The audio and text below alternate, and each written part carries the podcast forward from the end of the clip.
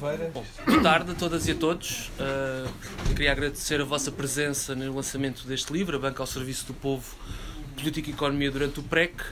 Uh, a sessão começará com uma intervenção do Paulo Jorge Fernandes, que é o coordenador da imprensa de História Contemporânea, a editora, a chancela, uh, que acolheu esta proposta de livro e, a, enfim, e a publicou. Uh, o Paulo fará então uma apresentação do que é que a imprensa história contemporânea uh, se propõe fazer. Uh, e depois o, o, Ricardo Paz Mamed, economista, professor do ISCTE, irá fazer um conjunto de comentários sobre o livro que recebeu atempadamente, não tão atempadamente como eu gostaria, mas ainda assim a tempo de, concluir. E depois o Luís Trindade, historiador, investigador do Instituto de História Contemporânea, professor em Birkbeck, irá também ele avançar algumas linhas interpretativas do livro e fazer um, um comentário.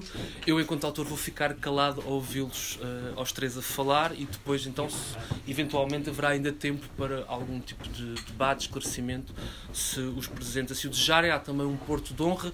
Vou aproveitar também para agradecer a Tigre de Papel pela enorme uh, generosidade com que nos acolheu, uh, generosidade essa reforçada ainda pelo facto de eles não poderem vender o livro, por razões que o Paulo penso que uh, irá explicar. O livro, em todo o caso, está disponível para ser descarregado gratuitamente na internet, na página da Imprensa História Contemporânea, em formato PDF e público e, pub, e, e. E mob. Eu já falo. Sem mais. Falo Bem, eu vou falar de pé, porque eu não, não gosto de falar sentado. Boa tarde a todos.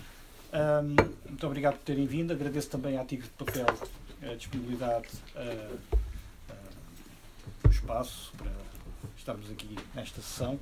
Agradeço ao Ricardo Paz Moneda, ao Luís Trindade, um cumprimento especial ao nosso primeiro autor. Eu vou ser muito breve, vocês não vieram para me ouvir, vieram para ouvir falar sobre o livro, eu não vou dizer nada sobre o livro, vou dizer alguma coisa sobre esta nossa iniciativa, a Imprensa de História Contemporânea, eh, que vai passar a ser, a partir de agora, a chancela editorial do Instituto de História Contemporânea. Uh, temos muito gosto em apresentar este primeiro, este primeiro livro. Eu não vou insistir na analogia, dizem que uh, publicação de um livro é quase como o nascimento de um filho, sendo o nosso primeiro livro, portanto nós estamos ainda mais satisfeitos por, esta, por esta mesma iniciativa. Só dizer-vos que, como o Ricardo acabou de mencionar, nós por razões que se prendem com o apoio público da Fundação para a Ciência e Tecnologia, para já não temos a possibilidade de vender o livro. O autor fará uso da sua generosidade pessoal para oferecer a versão em papel uh, que for possível oferecer, mas seja como for, o nosso compromisso é a de disponibilizar, disponibilizar todos os livros da imprensa de história contemporânea uh, de uma forma absolutamente gratuita uh, na internet. Portanto, consultando o site, diretamente o site da imprensa de história contemporânea ou o site do Instituto de História Contemporânea, uh, nós oferecemos a versão em PDF, uh, mas também a versão uh, em EPUB e MOBI, para quem tiver um Kindle, aqueles leitores eletrónicos que muito facilmente poderão, poderão fazer, descarregar o livro e ter acesso, e ter acesso ao livro. Pronto, dizer-vos isto, nós temos mais três livros na calha, Uh, muito em breve serão disponibilizados exatamente da mesma, da mesma maneira. Já fechámos uma chamada para publicações uh, no, princípio deste, no princípio deste ano. Tivemos, um, para grande satisfação nossa, um elevado número de submissões. Uh, portanto, isto assegura, seguramente, uh, nos tempos mais próximos, a continuação, a feliz continuação desta iniciativa. Queria agradecer ao Ricardo, por razões de calendário, acabou por ser o nosso primeiro autor. Uh, começamos bem uh, e pronto, vocês agora irão ouvir falar sobre o livro. O Ricardo Paz Mamed e depois o Luís Trindade irão fazer a apresentação a todos. Mais uma vez, muito obrigado. E não se esqueçam de ver o site e de acompanhar a nossa evolução no site da, do Instituto de História Contemporânea. Mais uma vez, muito obrigado a todos.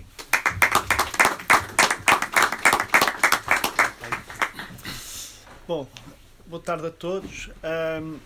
Eu, nos últimos anos, sempre que falo em público, normalmente pedem para falar em público sobre economia. E eu acho que não houve uma única vez que me tenha acontecido falar em público em que, quando chega o momento das intervenções do público, haja alguém que levanta a mão e começa a intervenção a dizer: Bom, eu não sou economista, mas.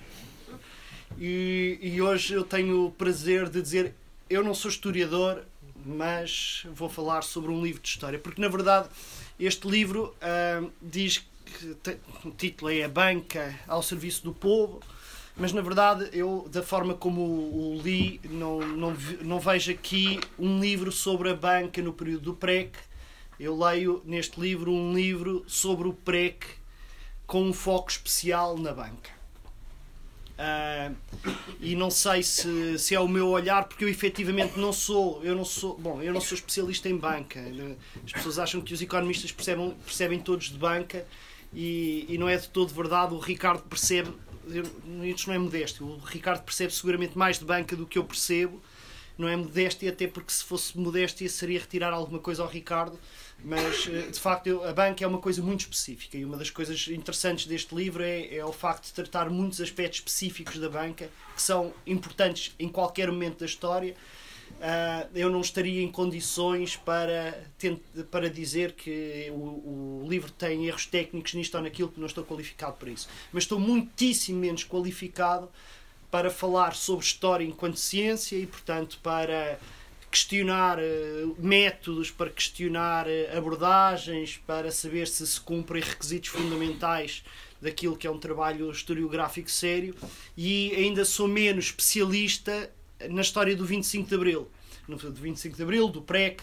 Não sou todo especialista, li algumas coisas, depois do livro e depois de olhar para a, para a bibliografia citada, percebo que li um pouquíssimo sobre, sobre este período e, portanto, tenho muito pouca capacidade para questionar um, o que está aqui eh, de de elementos eh, mais ou menos demonstrados sobre a leitura que é feita do PREC. Aliás, foi por isso que eu pedi ao Luís para eu falar primeiro, porque o Luís saberá falar sobre isto de uma forma que eu não sei falar. E o que eu venho aqui falar-vos não é de todo uma análise técnica enquanto economista sobre um livro que fala muito sobre economia, porque aí é um bocado irritante, porque eu a certa altura senti-me na obrigação de andar à procura de erros no livro e não encontrei Portanto, não posso partilhar aqui convosco. O Ricardo fez um bom trabalho, mas há ali umas coisas que eu acho que não estão lá muito bem esgalhadas. Porque não encontrei efetivamente. Há muita análise, para além da banca, há muita análise macroeconómica. E irrita-me um bocado que um mísero de um historiador seja capaz de falar de macroeconomia nestes termos. Uh, e portanto não é tanto esses aspectos que, que, que eu acho interessante falar, acho mesmo interessante falar sobre a visão que é dada sobre o PREC neste livro e aquilo que eu gostaria de partilhar convosco é a percepção que eu tenho da sua leitura e depois uh, a intervenção do Luís uh, ajudará a perceber se esta percepção que eu como leitor interessado tive do livro e quando eu digo interessado é mesmo interessado a certa altura isto é, foi, era quase como um policial em que me apetecia perceber o que é que se está a passar no próximo momento. Está aqui elementos quase cinematográficos em alguns momentos do livro. Claro, aqueles momentos que o Ricardo gosta mais, que é as grandes manifestações da Lisnave ou da TAP, mas o livro tem mesmo um elemento uh, muito vívido na descrição que nos convida a continuar a ler e a perceber o que se está a passar. Uh, eu diria que há, que há cinco ou seis teses que para um leitor que sabe pouco sobre isto, tende a reter uh, e que eu gostava de, de, trazer para aqui, até para depois, no final, ver até que ponto é que eu percebi isto devidamente. Primeira tese, que essa não é, não é preciso muito esforço, porque ela está muito explícita desde cedo no livro, é a ideia de que o que se passa em Portugal não é uma transição democrática. O que se passa em Portugal é uma revolução. Uh, nós não estamos perante um, um processo através do qual uma elite política decide um conjunto de procedimentos que permitem uma transição de regime, mas estamos perante um processo que transforma radicalmente a forma de funcionamento não apenas do sistema político, mas de um, um conjunto de práticas sociais e de percepções sociais, e isso uh, implica uma transformação substancial e, em larga medida, uh, não conduzida do, do processo de transição de um regime a outro. Esta é a primeira tese, a segunda te a primeira tese da minha leitura, porque isto não está apresentado sob a forma de teses sucessivas. A, a segunda tese é precisamente esta ideia de que uh, esta revolução que, como qualquer revolução que se preze, não seguiu um guião pré-determinado, não seguiu um guião pré-definido.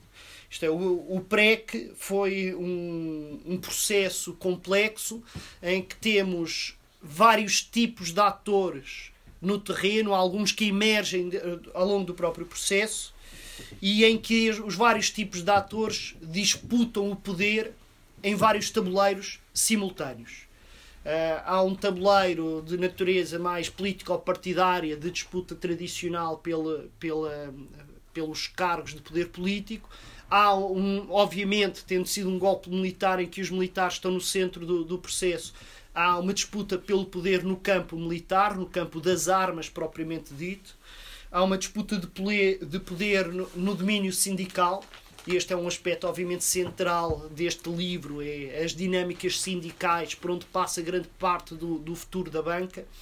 Há uma disputa de poder no campo do que podemos chamar a, a, a luta popular, a luta na rua, a disputa da rua como o espaço que neste período se revela um espaço de luta pelo poder uh, fundamental também podemos chamar uma luta operária, que é no fundo uma parte da luta popular, mas muito centrada nos locais de trabalho e nas dinâmicas de, de, de funcionamento das empresas e de relações entre atores dentro, dentro das empresas. E portanto, nós estamos perante uh, um processo em que há vários atores, vários tabuleiros de disputa de poder e aquilo que vai sucedendo ao longo do período do PREC é resultado desta interação muito complexa entre os vários atores, entre os vários poderes, entre os vários tabuleiros, em que aquilo que se passa num tabuleiro de disputa de poder vai influenciando aquilo que se passa noutros tabuleiros e, portanto, não é possível definir um guião do que se passa ao longo do pré, precisamente porque há elementos emergentes como acontece em qualquer sistema complexo. Há uma sucessão de eventos que em determinado momento as coisas correram de uma forma, não era muito difícil que tivessem corrido de outra, mas o facto de correrem de uma forma naquele momento, naquele tabuleiro, influi, influencia muito o curso dos, dos eventos. Portanto, este é um aspecto que também me parece muito importante para percebermos a natureza deste processo revolucionário, que eu diria que é bastante comum nos processos revolucionários, que é bastante comum nos processos sociais eh, históricos, mas que muitas vezes as pessoas tendem a, a esquecer é que o funcionamento das sociedades, principalmente em momentos tão turbulentos, é fundamentalmente imprevisível. E o Ricardo utiliza esta, precisamente esta palavra, esta noção de imprevisibilidade desde cedo, e eu acho que isto está muitíssimo bem retratado. Alguém que tem dúvidas sobre esta tese, já sobre a primeira tese, de que isto não é uma transição democrática, que é uma revolução, mas também de que isto não é uh, um processo que segue um guião, mas é um processo profundo, intrinsecamente imprevisível, está, a meu ver, completamente uh, espelhado uma vez houve um físico que me disse que eu não podia dizer que as coisas estão demonstradas quando falo na, na sociedade. Não sei se está demonstrado, mas digamos que o conjunto de evidência que é aqui produzido é muito convincente neste aspecto. Há um terceiro, um, uma terceira tese que, uh, que tem a ver com esta ideia de que, para além de nós termos vários atores e vários tabuleiros onde se disputou o poder, nós temos aqui um papel central do que poderíamos chamar lutas operárias. Lutas operárias, de uma forma mais geral, as lutas populares, mas as, as lutas operárias, aquelas que se fazem, lutas de trabalhadores no local de trabalho, que, que disputam não apenas uh, aquilo que são as reivindicações que, que hoje estamos habituados das lutas de, de, trabalhadores, que têm muito a ver com carreiras, com salários, mas que disputam o modelo de governo das empresas e, através disso, o modelo de funcionamento da economia. Uh, e um dos aspectos que o Ricardo neste livro procura uh, evidenciar, e quando eu digo procura evidenciar, é, parece-me bastante claro que ele procura convencer o leitor de que é isto que se está a passar, é a ideia de que uh, as lutas operárias foram. Um, se é verdade que estamos num processo complexo em que há muitos atores e há muitos tabuleiros, as lutas operárias não são apenas mais um espaço de luta os uh, representantes uh, dessa luta, as comissões de trabalhadores, as, as uh, comissões sindicais, os sindicatos como um todo, não são apenas mais um ator, mas são um ator que é decisivo em vários momentos do PREC. E é decisivo não apenas no desenrolar dos eventos, mas também no lastro que ele deixa, mas em relação a isso já, já lá irei. O que é importante nós retermos aqui é esta noção de que os, o, as lutas operárias não são prolongamentos da luta partidária. Pelo contrário, isto é, aquilo que são as decisões dos partidos políticos, aquilo que são decisões de várias fações do universo militar, em, em momentos-chave e ao longo de todo o processo, frequentemente vão atrás daquilo que é as lutas Uh, protagonizadas uh, nos locais de trabalho, nos movimentos dos trabalhadores, sendo que obviamente aqui há algumas lutas que são mais importantes do que outras. As grandes lutas, as grandes empresas, obviamente, que envolvem milhares de trabalhadores que estão a viver internamente este processo, acabam por ter uma influência muito grande no desenrolar de todo o processo, nem que seja pela visibilidade que assumem, pelo facto de ocuparem a rua, pelo facto de ocuparem os jornais, pelo facto de, pela visibilidade que têm, também ocuparem o, o debate político. Uh, mas a, a, mensagem é esta: uh, as lutas operárias acabam por assumir uma dimensão de tal forma uh, intensa neste período que elas não apenas arrastam atrás de si uh, o, a, a, ação, as posições dos partidos políticos, dos militares, uh, porque de alguma forma são quem tem a iniciativa. A iniciativa surge muitas vezes de forma bastante descentralizada, mas há um outro aspecto que tende a ser realçado sistematicamente ao longo do livro, que é uh, as lutas operárias, pela dimensão que assumem, pela intensidade que assumem, acabam por pôr em causa a autoridade do Estado. Isto é, nós estamos num período em que os elementos repressivos do Estado anterior, do regime anterior, em larga medida foram desmobilizados, foram dissolvidos, a PID desaparece, a intervenção da GNR deixa de existir como existia anteriormente. Não é que o novo regime deixe de ter elementos de uh, procurar elementos de, de, de coerção, simplesmente esses elementos de coerção perdem em larga medida a sua eficácia, não apenas porque estamos perante um levantamento popular descentralizado de massas em que é muito difícil estar a querer impor a vontade do Estado a um conjunto de elementos que pensam pela sua própria cabeça e fazem-no em diferentes passos, mas também porque os elementos de coerção não são uniformes e não são totalmente coerentes e disputam as coisas entre si. E, portanto, em larga medida, nós temos os vários centros de poder militar e os vários centros de poder de repressão potencial do novo regime a serem também eles levados pelo próprio processo uh, de, de luta de massas e isso faz com que seja muito difícil ter a partir do Estado uma definição de como é que deve correr o processo, o processo revolucionário. Bom, depois há aqui um elemento que começa a fazer a ponte para a banca que tem a ver com eh, o papel específico destas lutas dos trabalhadores e dos representantes dos trabalhadores nos locais de trabalho. Os, as comissões de trabalhadores, os delegados sindicais, as comissões sindicais. Que é. Há um primeiro momento em que o seu papel é essencialmente um papel de fiscalização e que é crucial para que a, para que a revolução tivesse tido esta evolução e não outra qualquer. Isto é, tem um papel no momento em que o 25 de Abril, nós hoje frequentemente associamos o 25 de Abril ao momento em que se transformou o regime político e económico e o poder passou de umas mãos para outras. Mas as coisas não se passaram assim. Não é? Em termos económicos em particular, o 25 de Abril não representou no imediato o fim dos monopólios nem o fim dos, do poder dos capitalistas. Durante os meses que seguiram ao 25 de Abril, quem mandava no país em termos económicos continuou a mandar no país em termos económicos.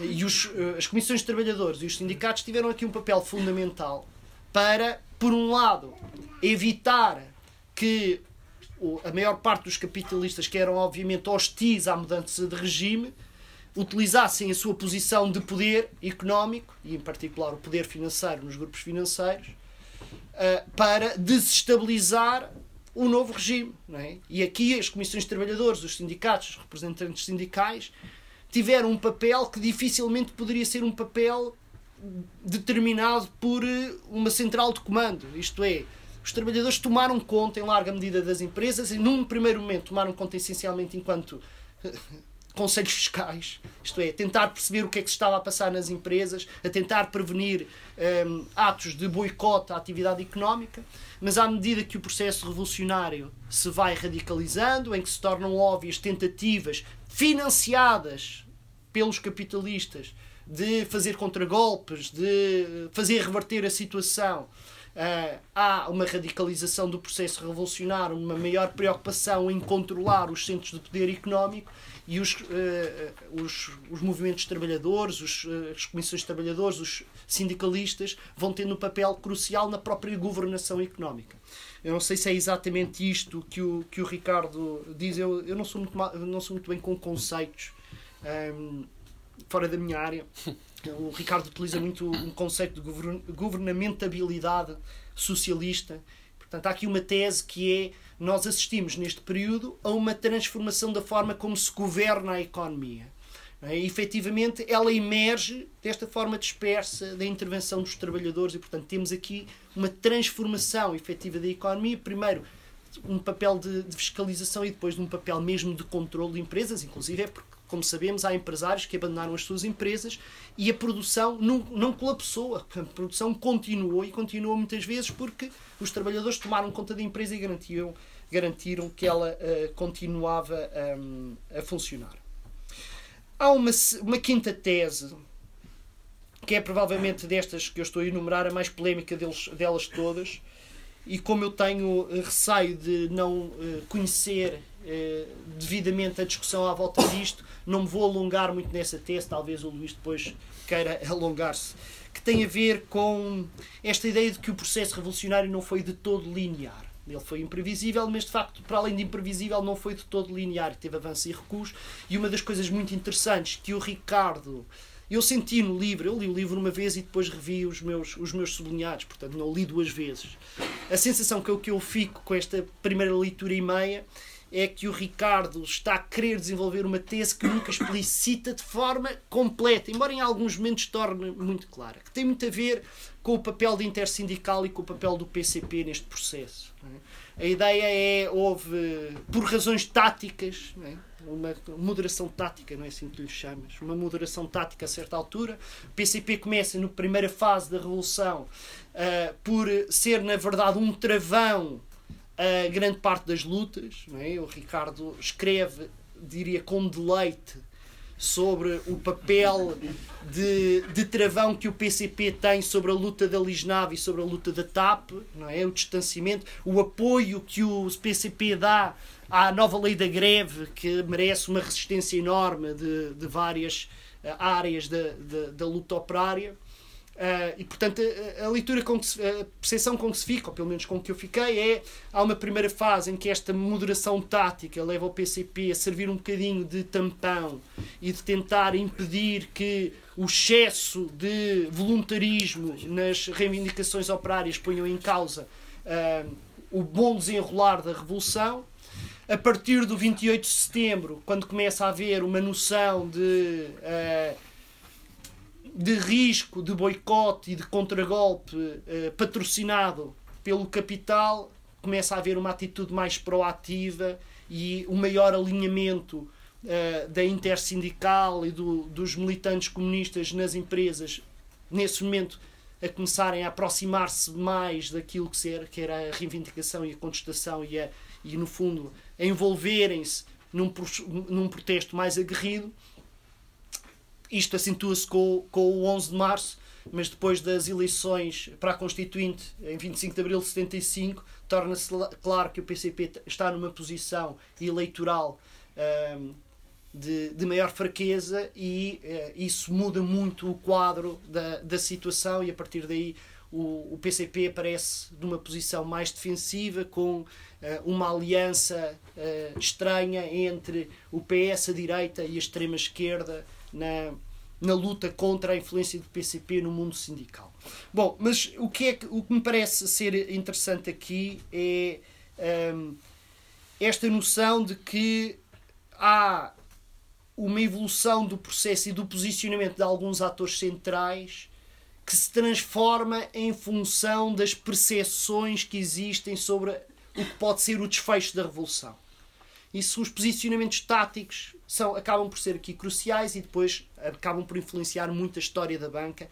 Eu não, já me estou a alongar um bocado, eu não quero alongar muito mais, já estou a chegar à história da banca. Eu queria ainda referir-me a uma última tese sobre, sobre o processo geral do, do 25 de Abril.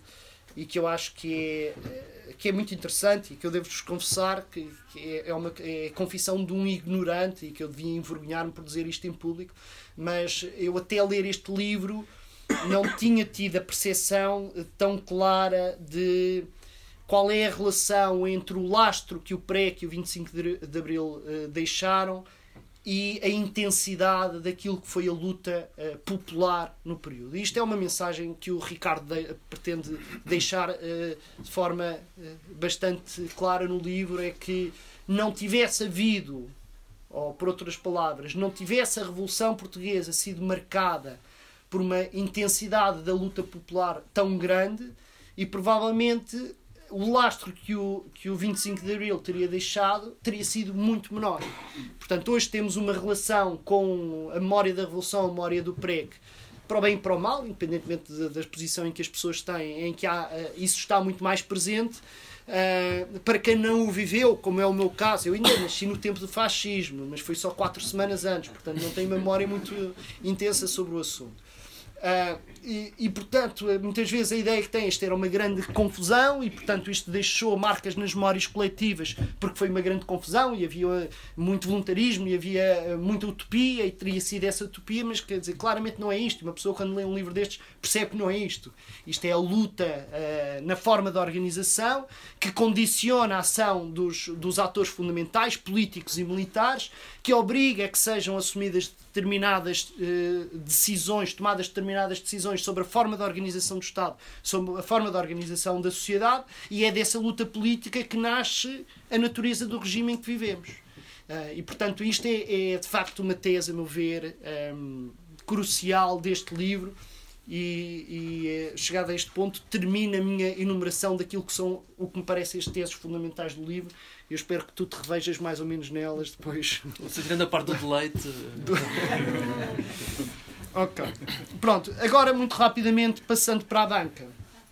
Uh, a banca, na verdade, surge neste livro, mais, mais uma vez, da minha leitura, com três motivos, por três motivos de, distintos. É? A banca surge, por um lado, surge como um exemplo destas várias teses que eu aqui referi. Isto é, também dentro da banca houve a luta interna de trabalhadores, também na banca esta luta interna dos trabalhadores teve de se confrontar ou refletiu tensões que vinham de outros tabuleiros uh, de luta. E esta luta de, de, luta pelo poder, em termos partidários, em termos sindicais, em termos militares, mas a, a dinâmica da luta dos trabalhadores dentro da banca acaba por ser decisiva, ou acaba por muitas vezes ser o que arrasta posições de outros atores. Isto é um primeiro elemento. Ou seja, a banca aparece aqui num livro que é muito mais sobre o PREC do que sobre a, branca, sobre a banca, do meu ponto de vista. Sobre a branca é outra. ok? Uh, é um, um, livro muito. ou uma tese de, de académica muito mais sobre uh, o PREC do que sobre a, a, a, banca, mas a banca tem de facto aqui vários papéis. Um é este, e feito de exemplos, a, a banca e, e, a luta em alguns bancos, como se usa o exemplo uh, da Lisnave ou, ou, de imensos casos de lutas que são aqui descritos com, com aquele detalhe e dinâmica cinematográfica que torna o livro uma, uma leitura agradável. Só aquela, aquela listagem do nome dos militares todos que participaram em cada das operações é que achei aquilo um bocado seca, mas é típico de historiadores, não é? Mas, mas isso são duas páginas ou três num livro de 300. Uh, o resto é tudo assim muito, muito pictórico, muito envolvente. Bom, depois há um segundo papel que a banca tem aqui, que é eh, uma coisa que é óbvio para quem pense durante dois minutos sobre o que é que, porque é que a banca existe que é o facto de a banca ter tido naquele período, e como tem sempre, a banca tem um papel fundamental no do financiamento das economias, não é? E não é preciso ser uma economia capitalista, não é? A banca fornece liquidez, fornece crédito, e no momento em que a economia mundial estava a passar por uma das maiores crises das décadas precedentes, era preciso pôr a economia a funcionar minimamente. Se juntarmos a isto o processo revolucionário, os mecanismos de crédito, os fluxos de crédito, eram cruciais para que a economia não colapsasse. E Para além disto, a banca ainda tem outro papel crucial no processo revolucionário, que é o facto de nós virmos de um regime monopolista em que cada grupo económico tinha associado um grupo financeiro, às vezes era mais ao contrário, um grupo financeiro que se tinha expandido para áreas económicas, e portanto a banca era o centro do povo, não, é? não era do povo, era mesmo do povo. E, e, portanto, controlar a banca, ter capacidade de perceber o que se passava na banca e controlar a ação da banca era controlar também o, o papel que os, os grandes interesses económicos de trás podiam ter. Mas há um terceiro motivo que é uh, muito relevante uh, na história que o Ricardo conta, na forma como eu leio, é que na verdade a banca é efetivamente um dos maiores lastros que a Revolução deixa para o nosso futuro. Porque quer dizer, a banca foi toda nacionalizada, com exceção de alguns, algumas bancas mutualistas e de banca estrangeira, nós passámos a ter 80% dos ativos bancários na mão do Estado. E isto, a Constituição de 76 determinou que isto era irreversível. Uh, o facto dos, da banca estar na mão do Estado imediatamente significou que havia uma série de empresas industriais que também ficaram na mão do Estado porque eram propriedade da banca. Uh, e o Estado passou a ter poder de controlar grande parte da economia com base nisto. E quando nós olhamos para. Claro que isto depois da, da, da, da revisão constitucional de 89, o que era irreversível deixou de ser e Portugal passou por um processo completamente inverso, que foi, não há provavelmente país nenhum do mundo que tenha passado tão rapidamente de uma situação em que 80% dos ativos bancários estão na mão do Estado para uma situação em que 80% dos ativos bancários estão na mão dos privados em concorrência acérrima e sem qualquer espécie de controle bancário. Eu agora não vou contar esta história aqui, mas estou profundamente convencido que um elemento indispensável para percebermos a crise da economia portuguesa hoje e durante muitos anos é precisamente a liberalização financeira que houve deste processo, a reversão das nacionalizações, em particular as nacionalizações da banca, e a reversão não é só das nacionalizações, é da lógica de constituição de grupos monopolistas, é? em que a banca é instrumental para isso. Portanto, aqui a banca é, é, muito importante, não apenas como exemplo, não apenas como o papel que ele tem, mas também para percebermos que aquilo que foi o desenrolar da economia portuguesa é muito determinado pela, por aquilo que aconteceu especificamente na banca. E o que aconteceu na banca? Isto é uma tese que o Ricardo procura desenvolver e que eu estou bastante convencido, com base no livro que ele escreve, que é provavelmente a banca não teria sido completamente nacionalizada, ou não teria sido, mesmo que tivesse sido nacionalizada, não teria ficado inscrito na Constituição de 76 que a, que a nacionalização era irreversível, se não tivesse havido todo o papel dos movimentos dos trabalhadores, em particular dos trabalhadores da banca, a tornarem claro os riscos que é deixar a banca nas mãos do capital monopolista. E, portanto, no fundo, o que está aqui a ser dito é os movimentos dos trabalhadores foram cruciais não apenas para o desenrolar da Revolução, mas foram cruciais para aquilo que foi o processo de desenvolvimento do país a partir daí. E, portanto, também a, banca não surge, a nacionalização da banca não só não surge como um plano pré-definido, mas surge como algo que resulta das lutas eh, populares, das lutas dos trabalhadores, em particular dos trabalhadores da banca. Não é só dos trabalhadores da banca, porque os trabalhadores, os trabalhadores da banca e os trabalhadores e, o, e, e os bancos estiveram sujeitos às pressões populares de outras áreas, por exemplo, a pressão dos trabalhadores agrícolas das cooperativas que se vão formando, exigindo à banca que lhes dê o crédito, e esta é a noção de banca ao serviço do povo. A pressão que é feita sobre a banca para estar ao serviço do povo não é apenas o, o resultado da luta dos trabalhadores da banca. Muitas vezes é a luta dos trabalhadores de outros setores sobre a banca e às vezes até sobre os trabalhadores da banca. Um, mas esta, esta pressão da luta popular é fundamental para que a Constituição de 76 seja o que, sei, o que, o que foi. Portanto, eu acho que isto é um trabalho que nos faz pensar a, a Revolução de uma forma diferente e faz-nos pensar o regime económico de uma forma diferente. Um, e, e, acho que, que isso é, é um, um, contributo uh, muito grande. Há uma, há uma, isto estou mesmo a terminar. Há uma frase que o, que o Ricardo utiliza nas conclusões e que na verdade eu fui buscá-la só porque ela sintetiza muito algo que eu queria dizer e estava a pensar como é que eu vou dizer isto. Depois vi que nas conclusões ele dizia isto e portanto achei que o meu trabalho estava simplificado. mas que, que, que, esta mensagem, as lutas sociais criaram o plano inclinado para que a transição socialista se tornasse o único programa de governo concretizável. Portanto, a tese, não sei se é fundamental, mas parece uma tese crucial neste, neste livro é este. Um, portanto, esta ideia de que a luta popular condiciona mesmo o poder político e para uma sociedade que vive fundamentalmente de olhar para os atores políticos partidários a partir do sofá de casa, ligando a televisão e esperando que eles tomem as decisões sobre o futuro da nossa vida, eu acho que isto é algo que nos faz pensar não apenas na revolução, mas faz-nos pensar também na sociedade em que vivemos e na forma como queremos que essa sociedade, sociedade evolua.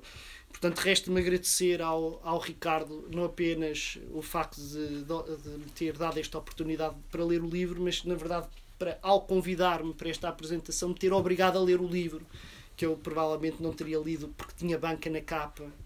Mas se isto serve de desculpa a alguém, digo-vos desde já: isto não é um livro sobre a banca, portanto leiam à vontade. Obrigado.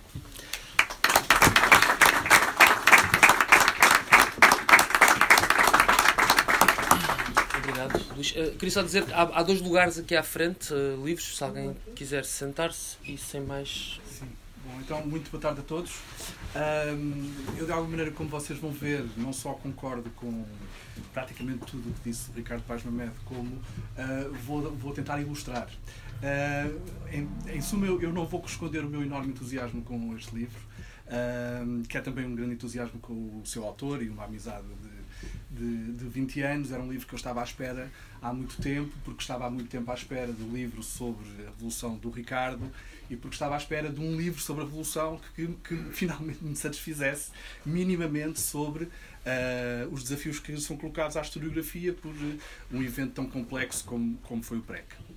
O PREC é um, é, um, é, um, é, um, é um evento político, é um acontecimento político, é um período político muito difícil de pensar no século XX português, que continua a ser uh, ou um enigma um, ou algo assim impensável porque é colocado na ordem do, do, do absurdo, porque fica entre duas narrativas que são muito mais fortes. Uma delas é a narrativa do, do salazarismo, que garantia que Portugal era um povo de grandes costumes e, portanto, achava impensável que houvesse um momento em que os portugueses viessem para a rua fazer política e tomar as rédeas do, do poder. E depois é impensável, à luz de uma outra narrativa, que é a narrativa da democracia portuguesa, que é uma narrativa de uma sociedade despolitizada, uh, que virou as costas à política e que também acha relativamente absurdo, estranho, aquele momento em que de repente as pessoas estavam todas na rua a fazer política. E o que resulta daqui é que estamos habituados a ver o PREC ser tratado em livros que chamam Os Anos Loucos do PREC, estamos habituados a expressões como os sucessos de Abril. Um, e, e, estas, se calhar, até são as, as, as versões da, da da, da narrativa do PREC, enquanto momento de loucura, enquanto momento de desvario, relativamente mais benignas, porque depois há outras que dizem, sobretudo numa esfera historiográfica conservadora, que no fundo tudo aquilo foi desnecessário, porque uh, Portugal ter-se reformado de qualquer maneira, teria havido um processo de democratização muito mais pacífico e que acabaríamos por chegar uh, sem todas aquelas convulsões mais ou menos ao ponto onde, onde, onde chegámos. À exceção, segundo esta uh, narrativa conservadora, do, do, do, do facto da Revolução ter dado cabo da economia. Uh, e é por isso que trabalhar a banca, da maneira como o Ricardo trabalha, não é trabalhar um, um tema dentro do PREP como outro qualquer. É, é, é, muito, mais, muito mais central e muito mais decisivo do que uh, qualquer outro tema. Não, eu não diria qualquer outro tema, mas do que muitos outros temas talvez nos pudessem parecer mais óbvios na, na, na, na historiografia sobre o PREP. Portanto, o Ricardo enfrenta o, o assunto uh, cara a cara uh, e vai tentar ver este cruzamento que, à, que à partida parece implausível entre o movimento social, tudo isto que o, o Ricardo Paz descreveu também, que é, no fundo, aquilo que conduz a linha narrativa do livro e, e a banca. O, o, o que o Ricardo faz com isto é tornar estranha, no bom sentido, um, aquilo, a ideia que nós temos na cabeça do que se passou naqueles 18 meses e eu vou agora exagerar um pouco, mas aquilo que nós temos na cabeça que passou naqueles 18 meses e que podemos ler em coisas como, por exemplo, uma, uma coisa que me veio sempre à cabeça sobre o modo como eu tenho isto, esta narrativa do PREC na cabeça é o aniversário do 25 de Abril na televisão to, todos os anos. São 3 ou 4 minutos em que se descreve aqueles 18 meses, e o que nós vemos é realmente algo muito próximo da loucura. São episódios caricatos, episódios violentos, um primeiro-ministro que se queixa que, que, foi, que, foi, que foi raptado, uh, pronto. Tudo, tudo aquilo que é mais caricatural e caricato é normalmente o que é mostrado nestes curtos resumos do PREC, na televisão, nos manuais escolares, etc. Então é uma história que se conta a partir do, 25 de Abril, uh, um golpe de Estado relativamente pacífico, seguido de uma espécie de lua de mel. Uh, há um primeiro verão onde começam a aparecer algumas dissensões políticas, um primeiro golpe em 28 de setembro, uh, de, depois aquilo parece ser um período da calmia que vai dar um segundo golpe a 11 de março, uma radicalização, e aí sim, segundo esta narrativa, no momento em que, em que finalmente estamos em pré, em processo revolucionário em curso, que vai dar um verão quente e que depois mesmo à beira de uma guerra civil, temos uma, uma contra-revolução. Portanto, tudo muito dramático e, e, e, algo que é, mais uma vez, difícil de pensar, tanto à luz daquilo que seria a paz social do salazarismo, como à luz daquilo que é a paz social e o nosso presente despolitizado uh, da democracia. Então, o que eu iria fazer, se vocês não se importam, era ler partes do livro Uh, onde esta narrativa é revista. Portanto, vamos ter aqui uma espécie de recital de poesia, uh, o, que não é, o que não será exagerado porque o livro está muito bem escrito. Uh, e que mostra como aqui, como o Ricardo também disse, como o Ricardo Paz também disse, uh, não temos nada que nos assustar com o banca no título, porque há, há economia, mas a economia é guiada por outra coisa. E eu espero que com os, os quatro ou cinco certos que eu iria ler, um, fique claro que outra coisa é esta, e que o Ricardo também já disse. No fundo, há aqui um, um, um motor do processo político que arrasta tudo o resto e é o movimento social. E, portanto, temos. Isto também é uma crítica historiográfica, já agora, e voltando então àquele início sobre aquilo que eu poderia ter a dizer sobre em que é que o livro do Ricardo Noronha uh, contribui para a historiografia do PREC, temos tido normalmente uma historiografia do PREC assente nos grandes protagonistas. Os grandes protagonistas são dirigentes políticos ou militares, e uma narrativa do pré assenta em grandes acontecimentos. E o Ricardo está a tratar de uma coisa que, tendo protagonistas, esses protagonistas não são identificáveis individualmente, é muito mais difícil de dizer exatamente quem são as pessoas, porque são muitas pessoas, são muitas organizações, são muitos movimentos. E depois é algo contínuo. Tem momentos verificáveis, o 28 de setembro é um momento importante, seguramente, o 11 de março é um momento importante, o 25 de abril de 75 é importante, mas é algo que se vai passando sem data, sem hora. E isto é muito difícil de narrar. É este o grande, o grande desafio que se coloca à historiografia e por isso é que normalmente os historiadores não têm tido a capacidade, até agora, em grande parte, de mostrar esta fluidez temporal uh, e esta volatilidade da intervenção multitudinária. Uma última coisa, para eu começar então as minhas leituras. A, a história começa, na realidade, a história que o, que o Ricardo está a contar começa numa certa radicalização política, normalmente uh, materializada em greves e de uma maneira um bocadinho menos de uma maneira um pouco menos material um, na consciência política dos trabalhadores ainda antes do marcelismo, ainda antes do 25 de Abril.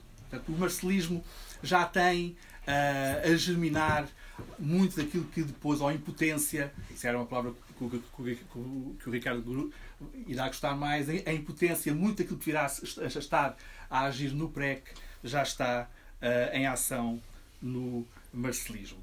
E então eu vou, eu vou, começar a ler e vou então, como vos prometi, refazer esta história do, do PREC a partir de elementos do texto.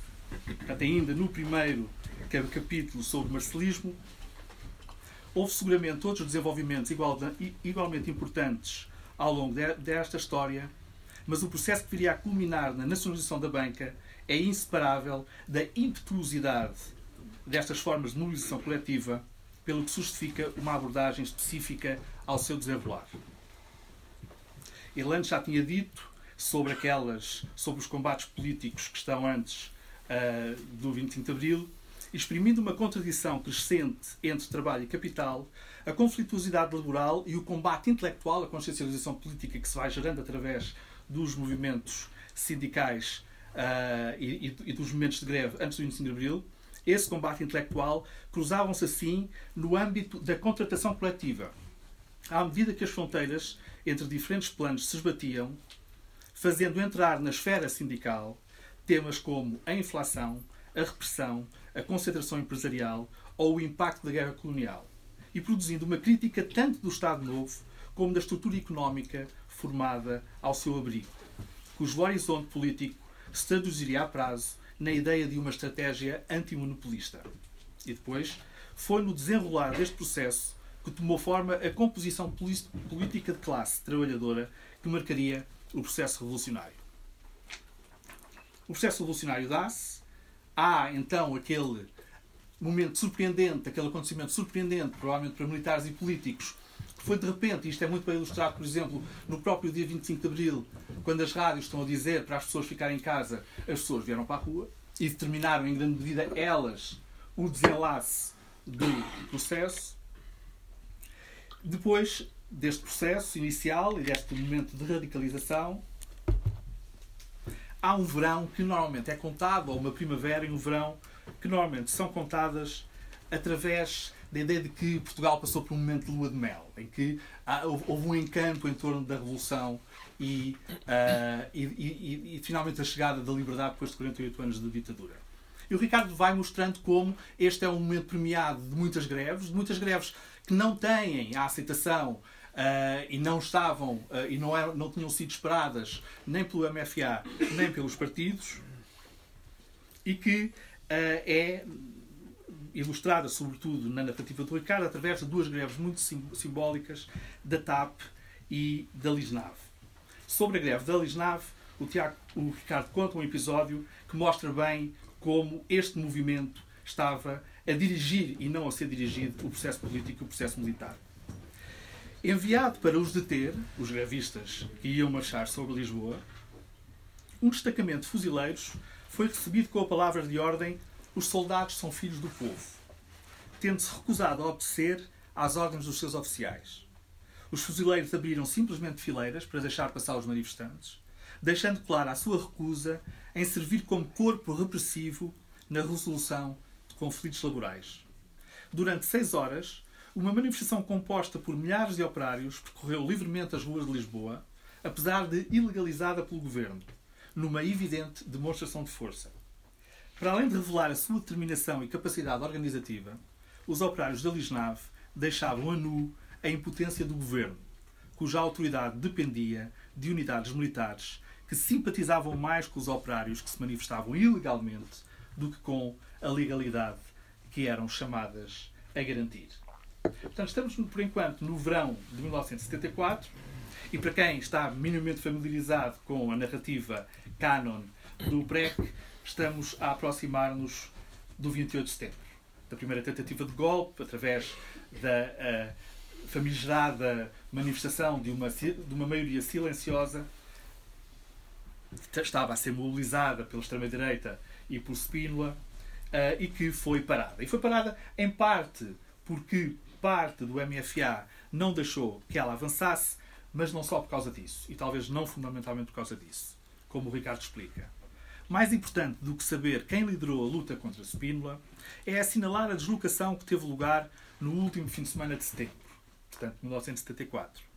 A manifestação da maioria silenciosa visava instaurar um estado de exceção, por meio de uma combinação entre plebiscito de massas e violência de baixa intensidade concentrando plenos poderes num homem providencial, Spínola. A mobilização em sentido contrário contrapôs-lhe um verdadeiro estado de exceção, na forma de barricadas erguidas por civis, enquanto uma hierarquia paralela, formada pela coordenadora do MFA, desafiava a cadeia de comando das Forças Armadas.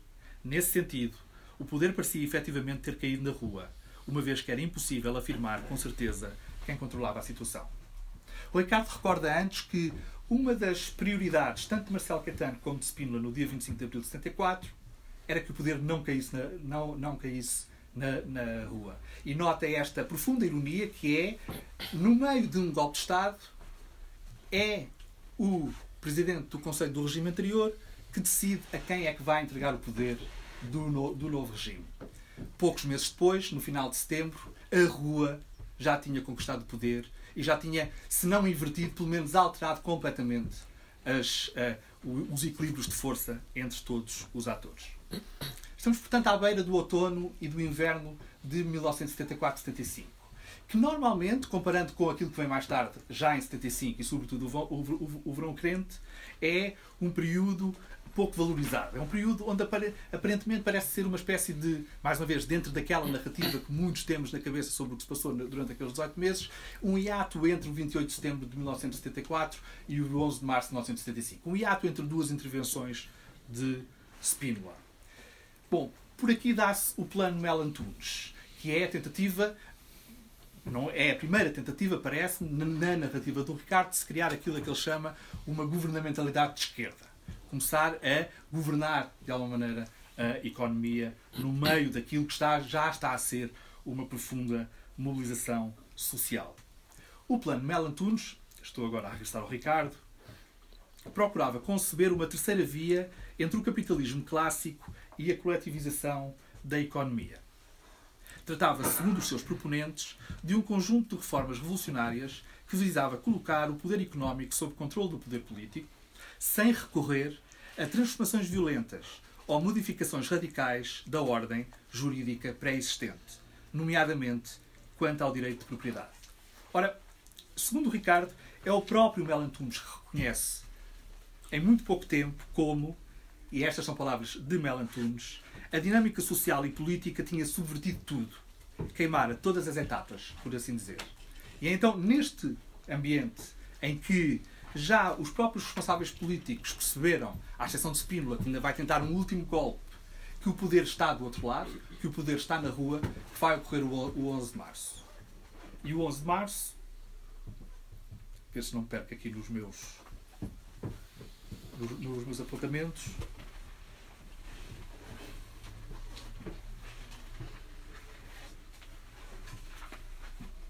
É então o momento onde se cria, onde nasce uma via portuguesa para o salazarismo. Mas socialismo. Socialismo. socialismo. Isso viria depois. Era uma grande grave do livro. Deixa-me só encontrar aqui uma página importante. 154, 155. Muito bem. Porquê é que uh, o plano Mel Antunes uh, não teve a hipótese de sucesso naquelas circunstâncias políticas, então, do outono e inverno de 74-75. Segundo o Ricardo. As deliberações dos bancários socialistas ilustram por isso a complexidade da situação política, no momento em que as organizações partidárias se encontravam numa fase de clarificação interna e uma ideia difusa de socialismo dominava o debate na esfera pública.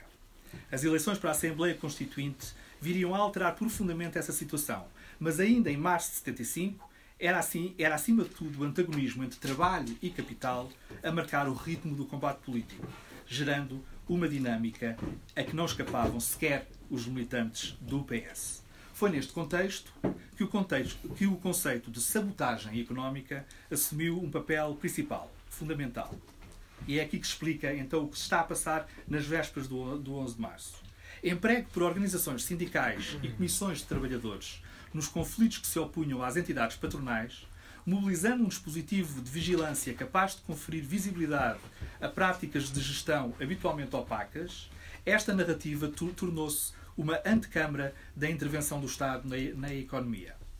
Nas entrelinhas do discurso sindical e governamental, emergia com cada vez maior clareza o horizonte do novo regime de governamentalidade, capaz de responder à crise do capitalismo português em linha com a estratégia antimonopolista delineada no programa do MFA.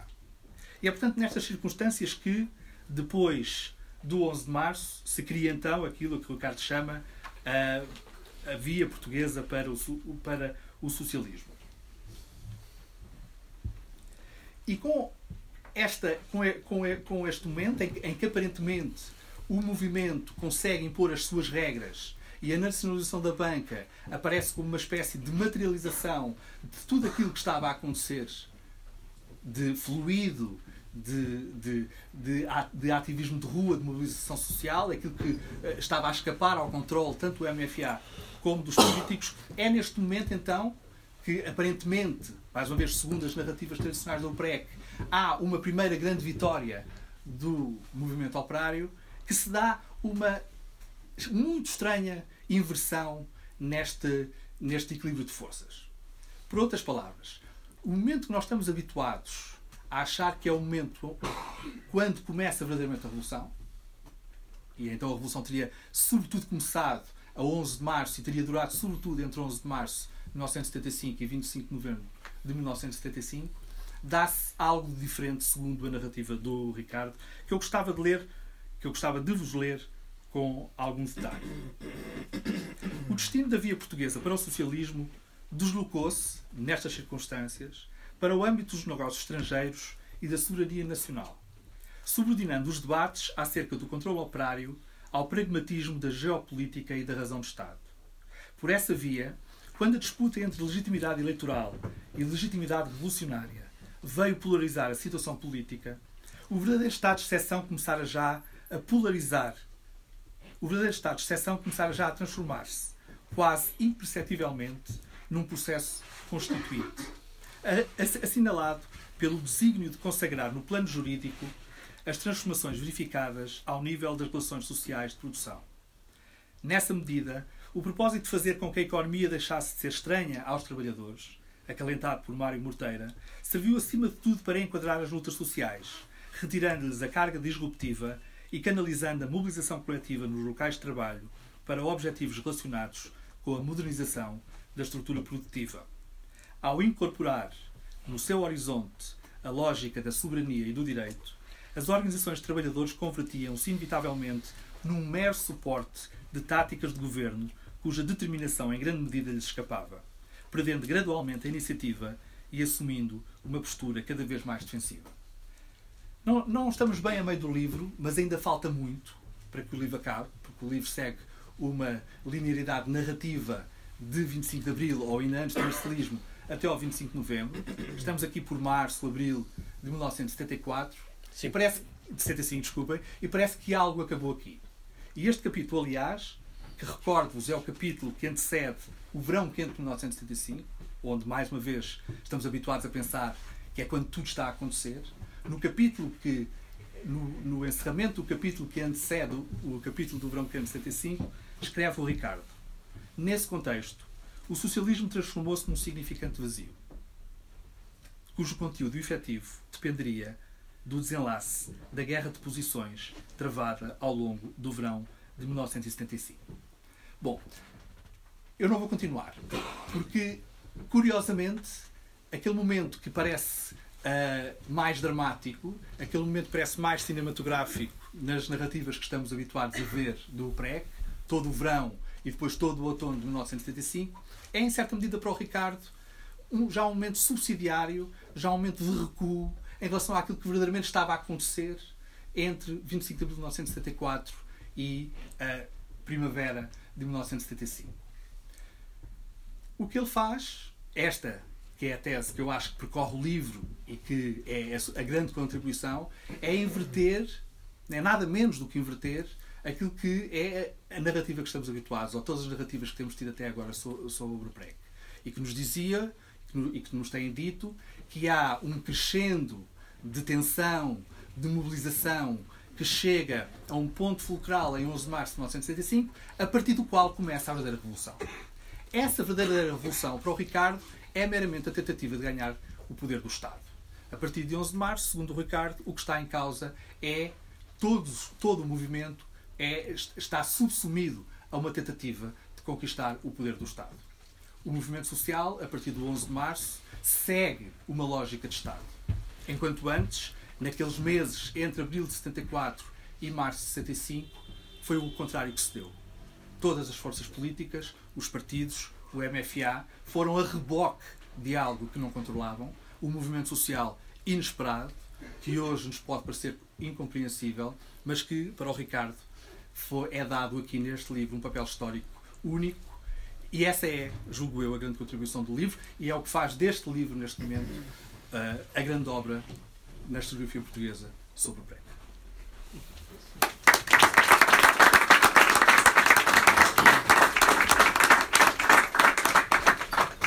Obrigado, Luís, obrigado, Ricardo, obrigado, Paulo. Depois destas palavras nada carregadas, uh, uh, eu não tenho, não, não desejo fazer grandes comentários sobre o livro, só dar-vos uma ideia geral que é uh, também um pouco um comentário aos comentários, que é precisamente esta opção de inscrever o processo que leva à, à nacionalização da banca no âmbito mais vasto e geral do processo revolucionário, procurando, no fundo, usar a banca como uma chave de leitura para compreender as transformações económicas e sociais uh, durante o processo revolucionário. Um, Convido-vos a todos a ler e a formarem a vossa própria opinião sobre, sobre o livro e, e sobre os méritos e deméritos de, das opções interpretativas.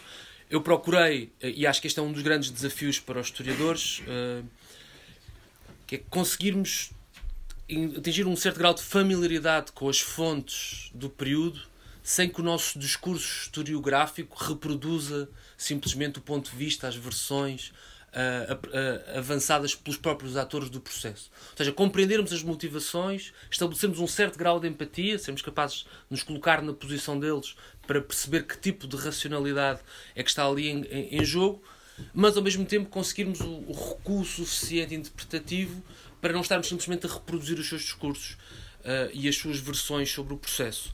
Eu penso que esse é um desafio para mim muito difícil, também porque pronto, tenho certa militância política, eh, não partidária, mas já tive. Tenho uma, uma ideia e parti para esta investigação com uma imagem forte e com uma série de opiniões muito fortes sobre o processo revolucionário que ao longo da minha investigação fui matizando, calibrando e que depois este texto resulta de sucessivas revisões de uma tese de doutoramento, também seguindo os conselhos do meu orientador, o Fernando Rosas, que não pôde estar presente hoje, e também dos membros do júri de, doutoramento, também comentários de outros colegas, incluindo o Luís, por exemplo. E pronto, este é um produto de sucessivas revisões e que procura responder a esse desafio. Conferir legibilidade e inteligibilidade ao processo revolucionário, uh, servindo-me, usando, uh, mobilizando, enfim, as fontes primárias e, e, a voz dos protagonistas, que não são apenas as elites político-partidárias ou militares, mas um conjunto alargado de protagonistas, mas ao mesmo tempo tendo sempre um quadro interpretativo, historiográfico, uh, que não se confunde com a voz dos protagonistas. Como o Paulo vos disse e como eu já vos tinha dito também, o livro está disponível para ser descarregado gratuitamente. Infelizmente, não é possível ter-me a, a, circular pelas livrarias um, num formato comercial. Eu tenho alguns exemplares uh, que temos que ver um pouco entre nós também como é que os vamos, uh, no fundo, distribuir em função das recensões que desejamos e do tipo de impacto público que queremos do livro. Mas é isto. Agradeço a vossa presença, agradeço aos três oradores. Um, e pronto, temos tempo para questões e perguntas se, se assim o desejarem, eu procurarei responder, uh, mas não temos imenso tempo, até porque a livraria fecha uh, a que horas, Bernardino? Uh, pronto, mas pronto. Se...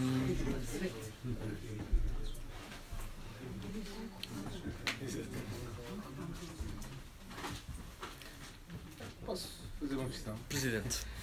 Ok. Eu confesso que não li ainda o livro, ainda não tive essa oportunidade, mas fiquei muito motivado para, para o fazer. Um, vocês descrevem um ambiente de grande entusiasmo revolucionário, com projetos de mudança social de grande alcance.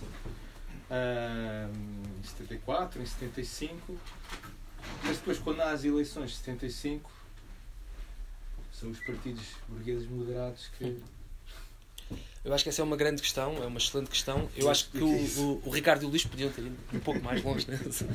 Uh, não, eu acho que eu acho que há um equívoco. Não, não. Premiado o Pedro, os partidos que. É uma excelente pergunta. Uh, mas eu acho que há um equívoco uh, que preside mais ou menos à interpretação do processo revolucionário e que passa por simplesmente ignorar quais são os programas com que esses partidos concorreram às eleições para a Constituinte e às posições que esses partidos defenderam antes da nacionalização durante o processo de nacionalização e depois da nacionalização. É que tanto o PS como o PPD, para falarmos dos partidos, no fundo, moderados, que é como geralmente a literatura das transições os apresenta, eram partidos profundamente radicais na sua orientação programática na época.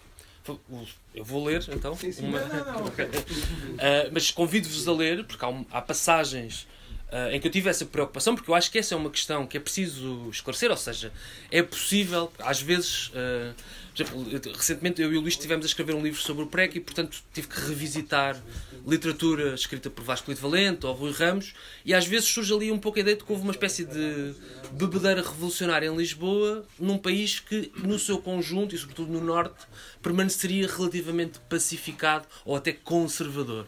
Mas quando nós lemos as declarações públicas e os programas partidários ainda antes do pacto entre o MFA e os partidos, porque por vezes esse é um dos argumentos, é que o MFA impôs aos partidos um programa socialista, mas logo em dezembro de 74, quando há o primeiro congresso do Partido Socialista, e em outubro de 74, quando há o primeiro congresso, congresso. Os, os textos, as moções vencedoras dos congressos, desses congressos, são moções muito à esquerda do, do, do, que hoje em dia, por exemplo, defende o Bloco de Esquerda ou o Partido Comunista Português.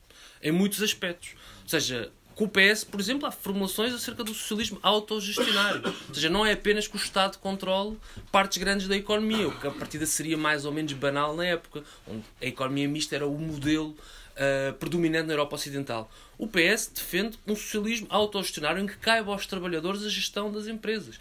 E mesmo quando o PPD e o PS criticam certas opções de gestão da banca nacionalizada, não o fazem defendendo seguramente o, o estatuto privado dos bancos, nem sequer, nem sequer a nomeação de gestores melhores pelo Estado. Mas precisamente defendem a autogestão da banca pelos trabalhadores, etc. Ou seja, aquilo que geralmente nos é apresentado pela literatura uh, da transitologia como uma vitória eleitoral dos partidos moderados sem mais, que é uma vitória eleitoral sem dúvida, mas muitas vezes elude-se esta questão, que é com que programa é que esses partidos concorreram às eleições? Ou seja, em que programa é que as pessoas votaram quando votaram nesses partidos? Uh, enfim, e parece-me que é, é relevante e importante termos presente que esses partidos não só eram a favor das nacionalizações, como quando criticaram algumas das opções tomadas pelo quarto governo provisório, o fizeram muitas vezes criticando-os pela esquerda, por assim dizer. E mesmo em pleno auge do verão quente, há uma entrevista de Mário Soares e de Álvaro Cunhal ao RTF, uma estação de rádio francesa, em que Mário Soares diz nós estamos com o socialismo, nós estamos com a reforma agrária, nós estamos com as nacionalizações. A única questão aqui é o ritmo a que as transformações podem ser decididas hein? e o pluralismo, a salvaguarda de princípios de representação eleitoral. Grande parte da polarização eh, durante, política durante o verão quente não diz respeito às transformações na esfera económica. E esta parece-me que é também uma tese que, que é relativamente importante ao longo do livro é que precisamente o que o argumento com que o Partido Socialista e o PPD contestam a orientação maioritária dentro do MFA e a orientação do governo provisório não é um argumento contra as nacionalizações ou contra uma transformação profunda da esfera económica. É um argumento formal sobre quem é que tem legitimidade para governar. Uh, uh, é um, um, argumento sobre quem é que é mais representativo e é um argumento, sobretudo, de enfaticamente salvaguardar as liberdades democráticas e o pluralismo. Esta é a plataforma fundamental com que o Partido Socialista lidera a luta contra o gonçalvismo. E eu acho que isso muitas vezes nas, nas narrativas historiográficas do PREC, sobretudo aquelas de matiz mais conservadora, mas não só, acho que esta é a perspectiva dominante, tende-se, no fundo, a criar uma espécie de, de amálgama uh, de várias críticas. Uh, mas há época, e não é por acaso, e é por aí que eu começo, esta é a minha questão, no fundo, a questão que eu coloco logo na introdução é porque é que uma medida que não estava no programa do MFA e não estava no programa do Governo Provisório, a nacionalização da banca, foi depois inscrita uh, na Constituição como uma medida irreversível? Eu acho que este é o, era o problema que. Como assim? Então, no verão de 65 lutou-se para que fossem reconhecidos os resultados das eleições para a Constituinte, mas a Assembleia Constituinte aprovou um documento que consagrava um conjunto de transformações efetuadas durante o verão de 65 para mim não há nenhuma contradição entre isto, porque de facto, estando familiarizado com as fontes, isso é absolutamente claro. É que o Partido Socialista e o PPD eram entusiasticamente favoráveis, pelo menos nas suas posições públicas, que são aquelas com que eu trabalho. Eu não trabalho com intenções, não trabalho com aquilo que subrepticiamente poderia estar na cabeça das pessoas. Trabalho com o que elas disseram. E o que elas disseram foi sempre: nós estamos a favor das nacionalizações. Depois, a forma como elas deveriam uh, desenrolar-se, como as empresas deveriam ser geridas, essa já é outra questão. Mas acho que esta é a minha resposta. De qualquer das maneiras, penso que no livro isso está mais claro, mais suportado documentalmente e convido-vos a todos a ler, porque acho que essa, de facto, é uma das questões uh, centrais e decisivas. Já agora, só para dizer que uma coisa que o livro faz bem é mostrar como, como o Ricardo também disse, o Ricardo Paz Mamed, como o processo está sempre aberto à contingência e não está pré-definido, ou seja, ele passa por vários momentos, evolui uh, e tem momentos de viragem e tem acontecimentos surpreendentes que se tivessem caído para o outro lado a evolução também teria sido diferente. E, entre outras coisas, é interessante perceber claramente há um país que não está a passar por este, por este ativismo, há um, há um país não evolucionário, evidentemente. Mas o que me parece, o que me parece interessante nas eleições de 1975 é precisamente isto: é o facto de se ter criado uma doxa que faz com que o PS, o PSD e o PPD uh, se reclamem de um, de, um, de um programa socialista. E isso é preciso ir ver em coisas que são verdadeiramente intangíveis, que são coisas fluídas, que não estão a acontecer exatamente nas câmaras do poder. E é isso que, que, que o livro vai, vai à procura. Posso, posso só. É só porque há mais duas pessoas que querem falar, mas como é que. Não era só na sequência. Na sequência disso. Eu acho que há aqui um, um, uma parte para mim, enquanto economista, que foi particularmente interessante, que é uma sequência de artigos que o Alfredo Souza escreve depois do, das eleições. Todas depois das eleições do 25 de abril de 75. O Alfredo Souza era o porta-voz para a economia do PSD e é um dos fundadores da escola da, da Universidade Nova de Lisboa, da Escola de Economia, bastante standard. Uh, e o Alfredo Souza tem uma série de, de críticas que são críticas que vão que abrem um espaço de, de contestação daquilo que do, do rumo que a, que a revolução vinha até aí seguindo e nesse sentido são de facto uma normalização mas essa normalização é muito contextualizada isto é não só não são criticadas as nacionalizações o que se diz é a banca privada deve-se assegurar que a banca privada concorre, perdão, que a banca nacionalizada concorre entre si. Portanto, a questão não era se a banca devia ser nacionalizada ou não, era qual era o papel da banca. E depois, o que é posto em causa é a ideia de a proteção da propriedade. É fundamental proteger a propriedade privada. Isso não significa que não haja espaço para a participação dos trabalhadores no, no funcionamento das empresas. É, há que esse espaço deve ser respeitado, como é, como é óbvio. Nisso nem se passa pela cabeça a ideia de que os trabalhadores não devem ter uma palavra a dizer na forma da, gestão das empresas. Agora, isso não deve significar uh, desrespeitar o princípio da propriedade privada. Portanto, isto de facto ajuda a contextualizar os artigos do, do Alfredo Souza, que é absolutamente insuspeito de qualquer forma de socialismo, permite perceber que de facto, isto que o Ricardo estava a dizer, o, o programa com que aqueles partidos chegam às eleições e já depois de terem ganho as eleições, que essa é a parte interessante, já depois de ganharem as eleições, já depois de ser claro que o PCP tinha tido 12,5% dos votos, portanto estava em clara minoria do ponto de vista eleitoral, todo o discurso que é utilizado durante o verão quente de, de 75 é um discurso que continua a manter esta lógica, o discurso socializante, nomeadamente em termos económicos. Obrigado, Vitor. Bom, eu Vou tentar ser rápido, porque, dada a minha idade, é evidente das intervenções já muito interessantes, aliás, e, e, muito pedagógicas, sobretudo para quem, não, para quem não viveu os acontecimentos, mas queria só selecionar dois ou três temas.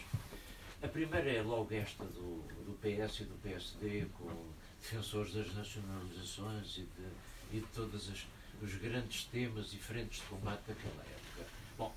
Eh, só lembrar que isto sem simplificar as coisas, claro. Uh, só lembrar que eles próprios já explicaram dezenas de vezes que assumiram essas posições por causa dos constrangimentos daquele tempo histórico e das aspirações populares existentes e de outro fator que não pode ser esquecido, que é da radicalização de segmentos muito importantes do MFA há uma história que se conta e que é verdadeira, que é que, quanto às nacionalizações, no dia 11 de março, na António Serpa, sede do PCP, houve uma reunião de delegações do PCP e, do PS, dirigidas respectivamente por Álvaro Cunhal e Mário Soares, em que essa questão da nacionalização da banca, que já fervilhava eh, também por causa da intervenção do, dos trabalhadores e dos sindicatos bancários, foi posta em cima da mesa e o Dr. Mário Soares disse nem pensar aconteceu-lhe a tragédia que, ao descer as escadas, desde o segundo andar até ao resto de chão, alguém lhe deu a notícia que o Conselho da Revolução tinha acabado de decidir nas, uh, as nacionalizações. Portanto, uh, isto não é uma anedota, é um facto real, é, é, é, só uma contribuição para se perceber que, que, se trata, que em muitos casos se tratava uh, de uma adequação. aliás, deve-se honestamente reconhecer que já o programa do PS, aprovado em abril de 73, era uma coisa altamente, altamente radical. Uh, mas isso também corresponde à época em que o PS se alinha ou aproxima de uma tese, eh, de uma tese fundamental do movimento democrático, então já com a hegemonia dos comunistas, que é aquilo que foi aqui referido, a estratégia antimonopolista.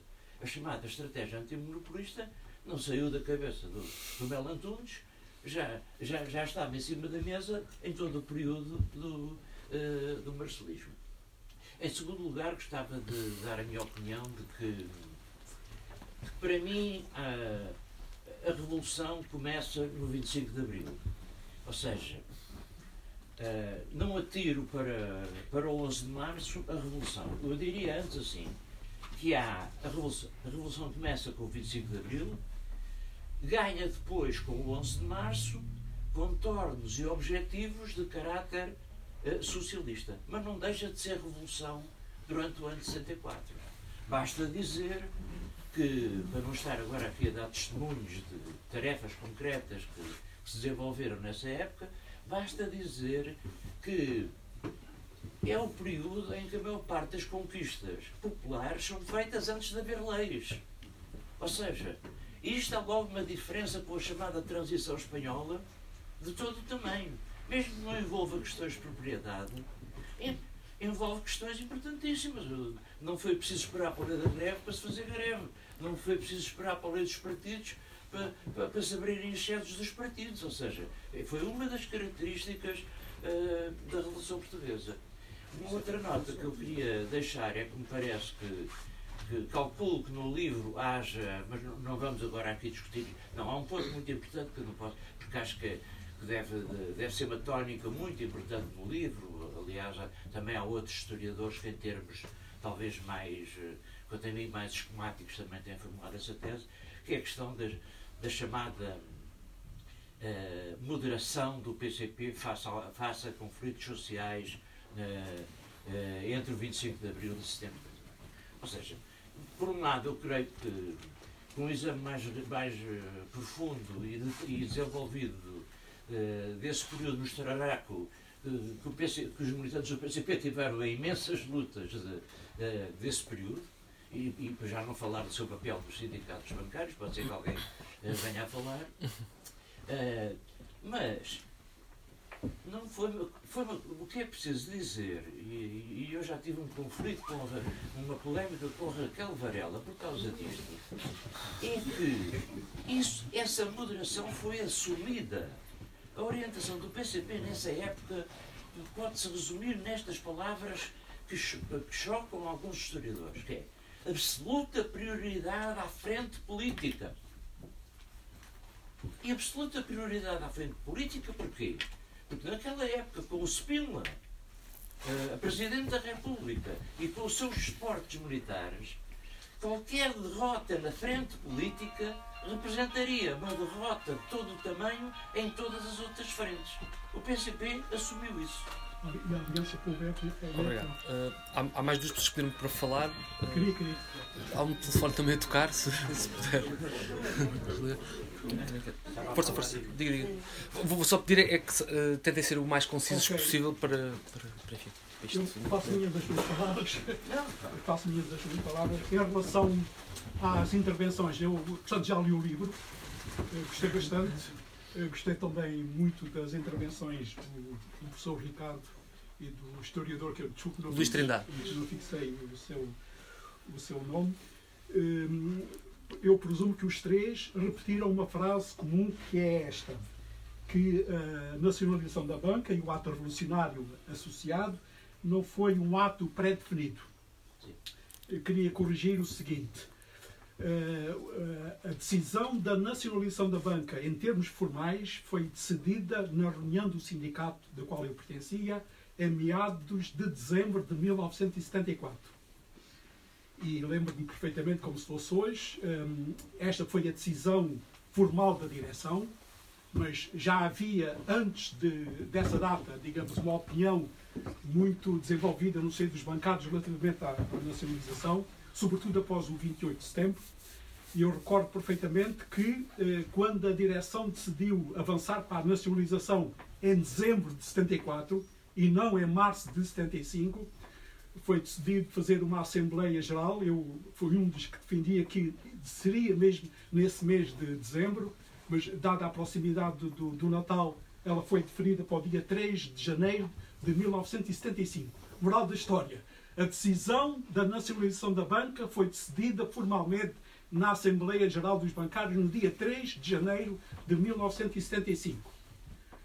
Eh, Foi feita uma moção, foi aprovada por larga maioria numa Assembleia com cerca de 5 mil trabalhadores, e no dia 10 de janeiro essa moção foi entregue pessoalmente, digamos, ao, ao, ao, ao Primeiro-Ministro, ao, ao, ao, General, na altura não era General, Vasco Gonçalves. Portanto, era para, para dizer, digamos, eh, dar este apontamento, para que não fique a ideia de que a malta acordou naquele dia do dia 11 de março e decidiu a nacionalização, quando ela, digamos, eh, estava já decidida antecipadamente. Foi aí também referida, digamos também, hum, a ação do sindicato no que diz respeito à sabotagem económica. Eu quero salientar que no dia 14 de, no dia 14 de março, o que foi nacionalizado foi a, banca, a banca eh, comercial. Porque a banca, eh, os, bancos, os três bancos emissores já tinham sido eh, decididos eh, nacionalizar, salvo erro, Em setembro. eh, em setembro, no dia 6 ou dia 7 de setembro de, de, de, de 1974. Acontece que a nacionalização dos bancos emissores foi decidida só em setembro, poucos dias antes do 28 de setembro, no dia de um discurso inflamatório do, do e, e, digamos, e essa decisão foi uma decisão, penso eu, muito controversa no seio do, no seio do, do governo, que deu origem a uma Assembleia Geral dos, do- dos Bancários, onde, nessa altura, foi decidida, digamos, eh, digamos, constituir comitês no interior da banca em relação à sabotagem económica. Portanto, ela, digamos, é muito mais recuada do que aquilo que foi referido. E só para acabar, só dois pequenos apontamentos. Em relação ao, ao, ao plano Mel Antunes, o plano, o plano Mel Antunes não advogava a nacionalização da banca, como é do vosso conhecimento. Hum, Eu sugeria que, se um dia tiver possibilidades, que faça uma analogia entre dois, entre dois documentos e, digamos, e e entre os dois documentos e as consequências desses dois documentos no seio do movimento das Forças Armadas. Refiro-me ao documento dos bancários aprovado no dia 3 de janeiro de 1975 e ao documento do Melo Tunes aprovado no dia 7 de fevereiro no, no, no- no governo e depois, depois, digamos, aprovado também no seio do movimento das Forças Armadas, presumo que no dia 20 e tal de, De fora. 20 e tal de, de, de- de fevereiro. E, portanto, e esse elemento, digamos, está um bocado oculto no seu documento. Sugeria que, eh, que digamos, que, que se tivesse possibilidades, fizesse, digamos, um confronto entre um documento e outro. Finalmente, só uma observação. Em relação ao Alfredo, ao Alfredo Souza, eu não, digamos, não me estranho a atitude dele. O Alfredo Souza foi o homem de mão dos bancos no decurso da negociação do contrato coletivo de trabalho de 1972. Ele tinha culpa do cartório. Ri- Rita, eh, é que- porque está. Não? Força.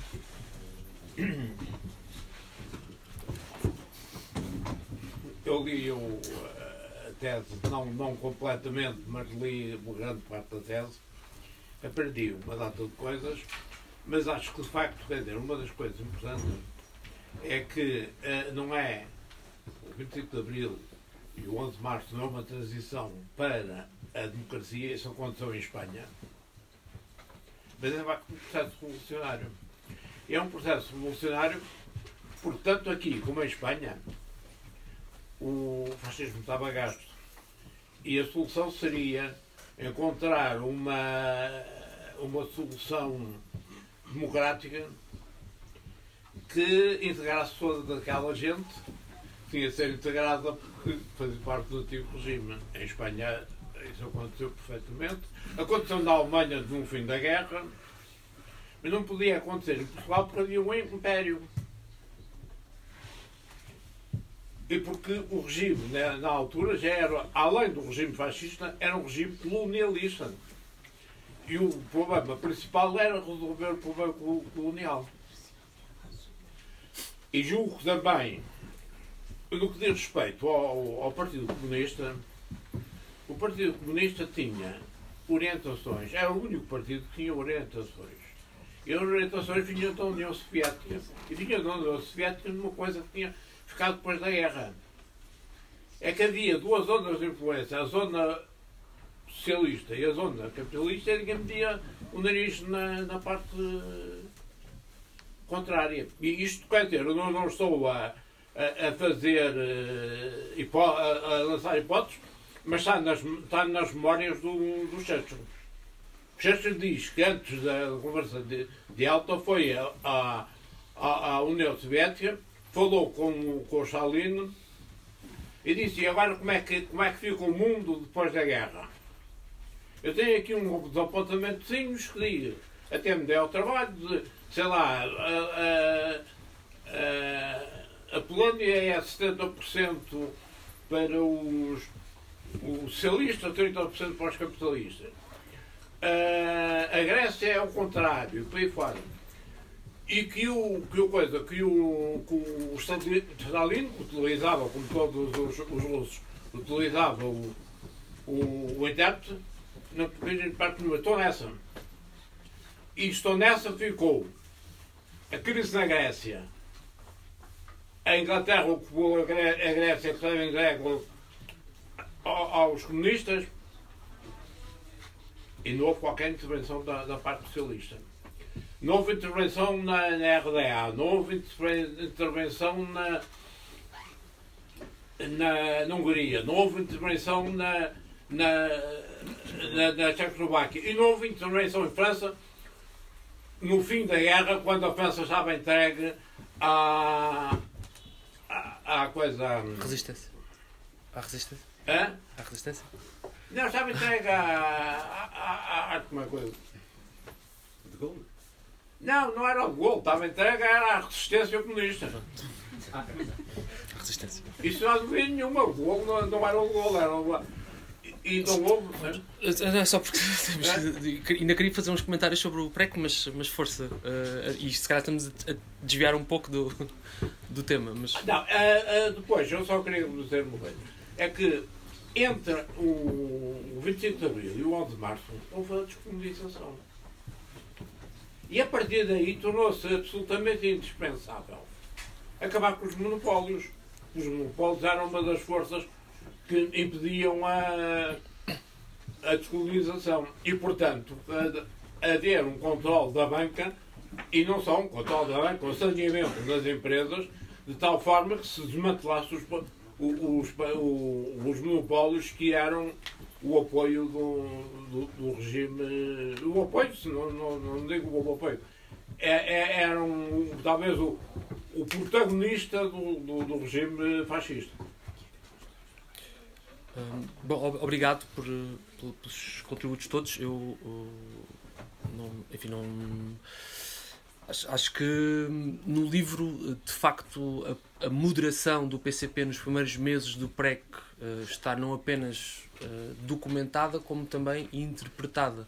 Ou seja, eu penso que o PCP, o que não, não se distingue muito daquilo que o Vitor Dias disse, uh, fez um cálculo estratégico de que era mais importante consolidar as liberdades e o regime democrático e só depois avançar para transformações mais profundas na esfera económica e social e, portanto, um, posicionou-se de maneira a evitar que os conflitos sociais fossem para lá, em termos de, de potência disruptiva, mas também de forma de repertório da ação coletiva transgressiva, ou seja, que as greves a haver não fossem greves com ocupação, não fossem greves com sequestros dos administradores, como muitas vezes aconteceu, e sobretudo evitar que houvesse uma clivagem entre as lutas sociais e o MFA. É? E, portanto, é este o exercício, o que não quer dizer, evidentemente, que não tenha havido militantes do Partido Comunista envolvidos em processos de mobilização coletiva, mas penso que tiveram sempre a preocupação de garantir que essa mobilização coletiva não atingisse proporções excessivamente radicais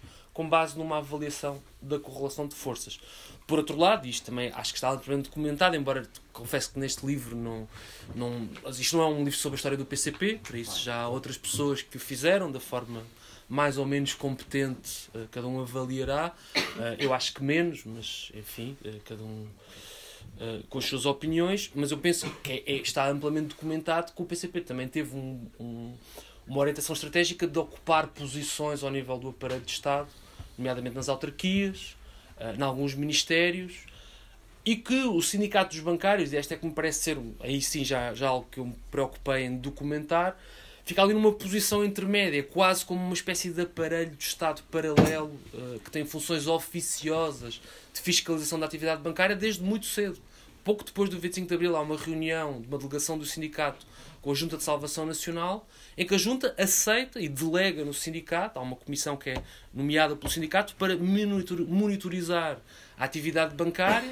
Há uma, série, há uma legislação de emergência que é aprovada logo nos, nos primeiros dias de maio, de controle dos levantamentos, controle de transferências bancárias, etc., que é o sindicato de Lisboa, sobretudo, uh, que era o maior sindicato e é onde estavam as sedes de, da maior parte das instituições de crédito, de fiscalizar e monitorizar.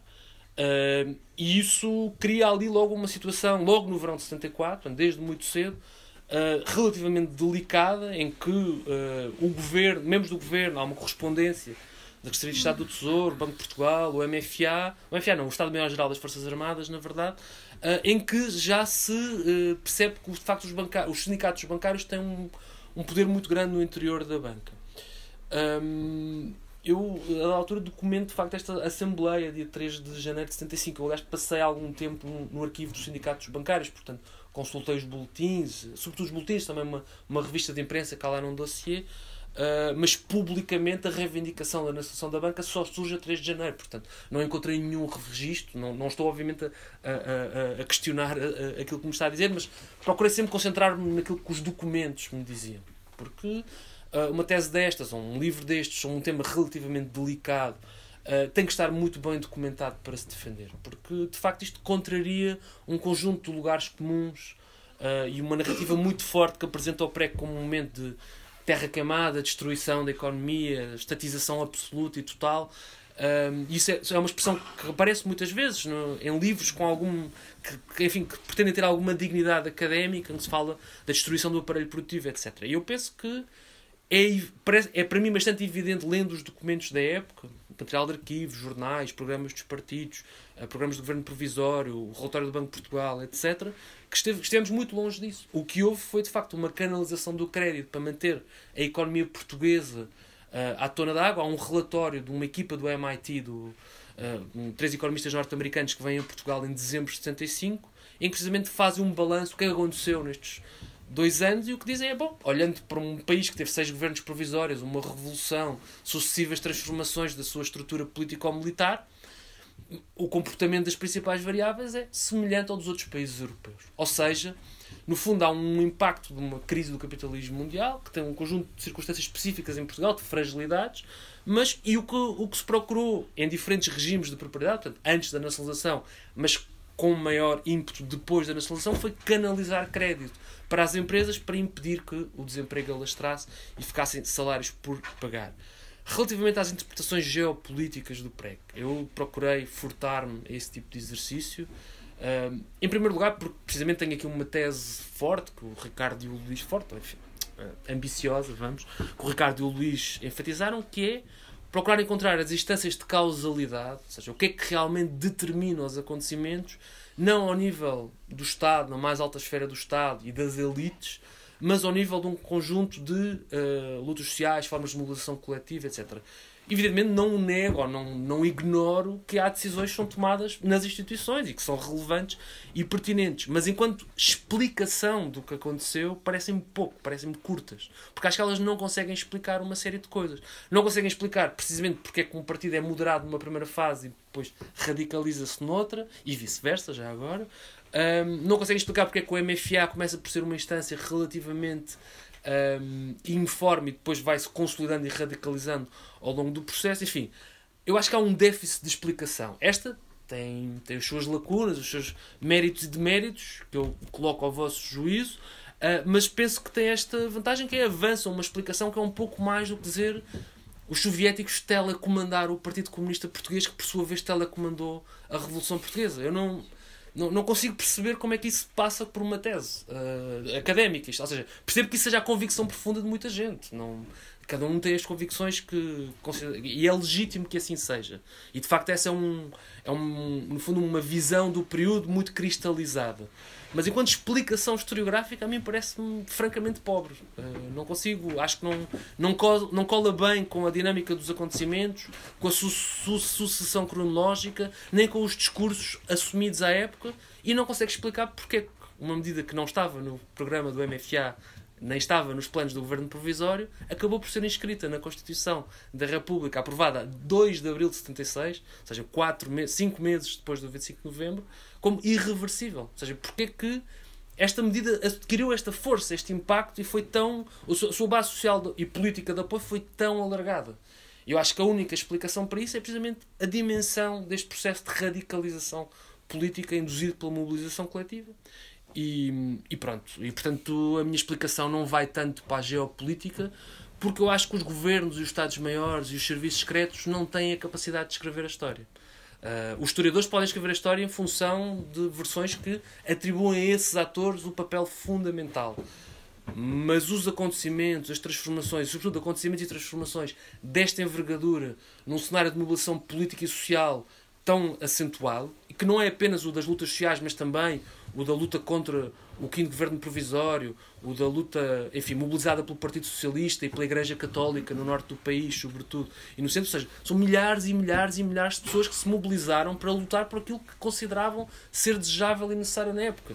E essas pessoas não estavam telecomandadas nem teleguiadas por ninguém, nem por nenhum serviço secreto.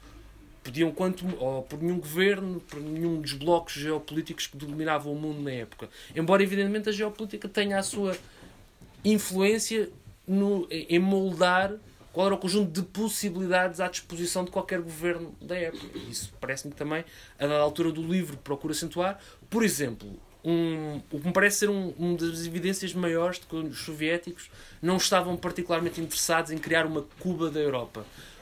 Durante todo o verão de 75, a Banca Portuguesa e o Banco de Portugal estiveram a tentar negociar um empréstimo externo para garantir liquidez à banca, uma vez que estavam a ser usadas as divisas acumuladas e, eventualmente, estava-se a acalentar a possibilidade de usar até as reservas de ouro, que nunca chegaram a ser utilizadas, ao contrário do que muitas vezes se diz. E um dos bancos, junto do qual se foi negociar, foi o Banco para a Europa do Norte, um banco da União Soviética, que recusou o crédito, por dizendo que não tinha interesse económico e comercial nisso e que, do ponto de vista político, isto já é uma interpretação do Banco de Portugal, era delicado no verão de 75, quando estava a negociar o desanuviamento nuclear em Helsínquia, estar a União Soviética a financiar a banca portuguesa. Eu acho que este é um dos elementos, mas há mais, eu convido-vos mais uma vez a ler o livro, um, me fez procurar outro tipo de explicação. Todas as explicações têm os seus limites e, e, e, as suas virtudes. Eu acho que esta tem a vantagem de explicar mais coisas do que as outras que eu encontrei à disposição. E portanto procurei seguir, uh, ver onde é que essa explicação me levava. Um, e pronto, espero não ter, sido, não ter deixado de levar demasiado pelo entusiasmo da hipótese, mas aqui está. É um livro, tem uma tese, convido-vos a lê-la e se calhar damos por concluído porque já é um pouco tarde e a livraria quer fechar. Obrigado.